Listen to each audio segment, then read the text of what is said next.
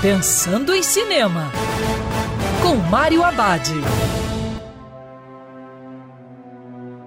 Olá, meu cinef, tudo bem? Uma ótima dica assistir em casa Samaritano, o novo filme do ator Sylvester Stallone. Na trama, Sam, um garoto de 13 anos, suspeita que seu misterioso vizinho, o Sr. Smith, é na verdade o super-herói samaritano. 20 anos atrás, o vigilante superpoderoso samaritano foi dado como morto após uma batalha com Nemesis, seu rival. A maioria acredita que Samaritano morreu no incêndio, mas alguns da cidade, como Sam, têm esperança que ele ainda esteja vivo. Com o crime aumentando e a cidade à beira do caos, Sam assume a missão de convencer seu vizinho a sair do esconderijo para salvar a cidade. Samaritano não é um grande filme, mas tem seus momentos e cumpre seu papel de ser um bom passatempo. Ao mesmo tempo, uma viagem nostálgica aos filmes de ação que Sylvester Stallone fazia décadas atrás.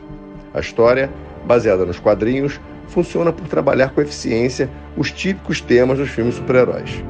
E lembrando que o cinema também pode ser um sofá de casa. Quer ouvir essa coluna novamente? É só procurar nas plataformas de streaming de áudio. Conheça mais dos podcasts da Band News FM Rio.